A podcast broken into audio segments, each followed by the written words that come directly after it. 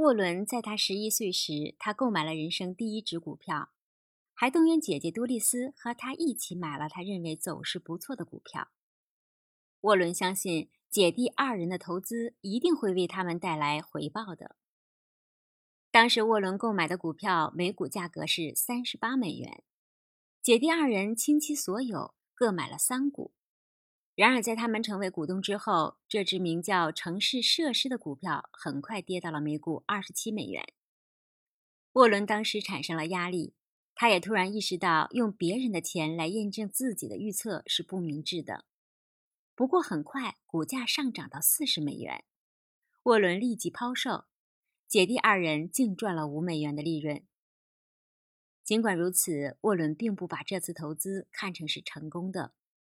因为在他们抛售不久的时候，股票的股价一路上涨到两百美元，这让姐弟二人失去了大笔赚钱的机会。然而，这次经历给沃伦留下了三个教训。第一个教训是不要介意股票的买入价格；第二个教训是不要见利就走，要沉得住气。第三个教训是慎用他人资金，因为一旦失误会给别人带来麻烦。在沃伦送报那段时间，他一共积攒了两千多美元，这在当时可是一笔不小的收入。然而，沃伦并没有满足，他时时刻刻寻找新的赚钱机会。当时，他的中学同学唐纳多·丹利成为他的投资伙伴。丹利的人生比较凄惨，他的母亲死于战乱，父亲是一位忙碌的律师，整天忙着和客户打交道，没有功夫照顾丹利。丹利本人十分痴迷于科学，且维修方面很有天赋。他的大部分时间都和沃伦在一起，两个人相处得很融洽，都没有酗酒、抽烟等不良嗜好，而且他们都对数字十分敏感。两个人经常做一些数字游戏，一个人随机说出一堆数字，然后快速计算。一次，丹利花了二十五美元购买了一部二手弹字机，作为他和沃伦业余消遣的玩具。不过，机器零部件非常陈旧，而且总爱出毛病。丹利利用他的维修天赋将机器修好了，沃伦对他十分钦佩。就这样，后来沃伦灵机一动。提出将弹子机出租给理发店的建议。随后，沃伦立即联系了理发店，并谈妥了合作方式，与理发店老板将弹子机赚到的钱对半分成。就这样，仅仅过了一天，沃伦和丹利的弹子机就为他们赚到了将近十五美元的利润。又过了三四个星期，他们的业务扩大到附近的七家理发店。沃伦为此成立了威尔森游戏公司，每个星期的净利润达到五十多美元。后来，沃伦回忆这段往事时说：“当时他从没有想过生活如此美好。”在成立公司之后，沃伦和丹利各自发挥自己的长处。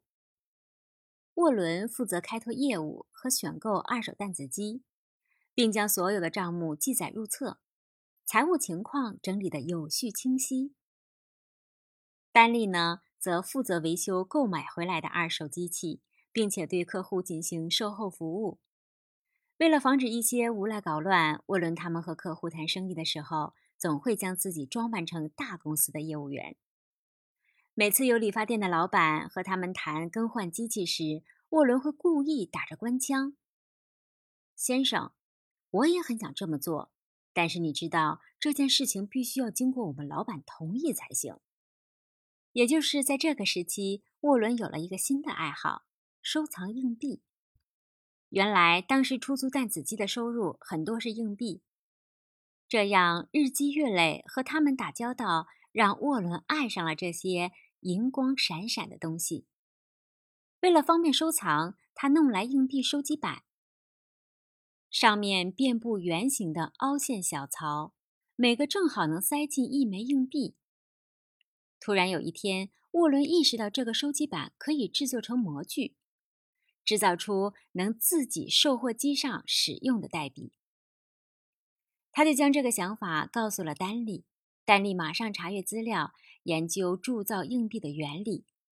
随后呢，他们去垃圾场搜集到一些废旧的金属，在丹利家的地下室弄起来一个汽油炉，生产代币用。经过几次实验，终于制造出十分逼真的代币。有一天，丹利的爸爸撞见他们制造代币的过程，就问他们在做什么。丹利顿时吓得手足无措，沃伦却十分冷静地回答说。他们在完成物理老师布置的金属铸造原理研究作业。后来，丹利的父亲再次撞见他们在烧炉子，很诧异地表示：“这个作业怎么还没有做完？”沃伦马上说：“哦，这是一个新的实验。”后来，在实验的过程中，沃伦算了一笔账：去垃圾场搜集金属是零成本。不过，要耗费汽油钱、交通费、燃料费以及人工费加在一起，一枚假币的成本高于一枚真币的成本，因此他们放弃了这项工作。铸造代币虽然是一场闹剧，却透露出沃伦以低价值换高价值的商业思路。但自己的生意让沃伦在获得丰硕资金回报的同时，积累了丰富的高贵的商业经验，更体现出他在投资领域的敏锐嗅觉和缜密的思维。一颗小小的蛋球，在一个灵光头脑的运作下，完全有机会升级成利润不菲的交易。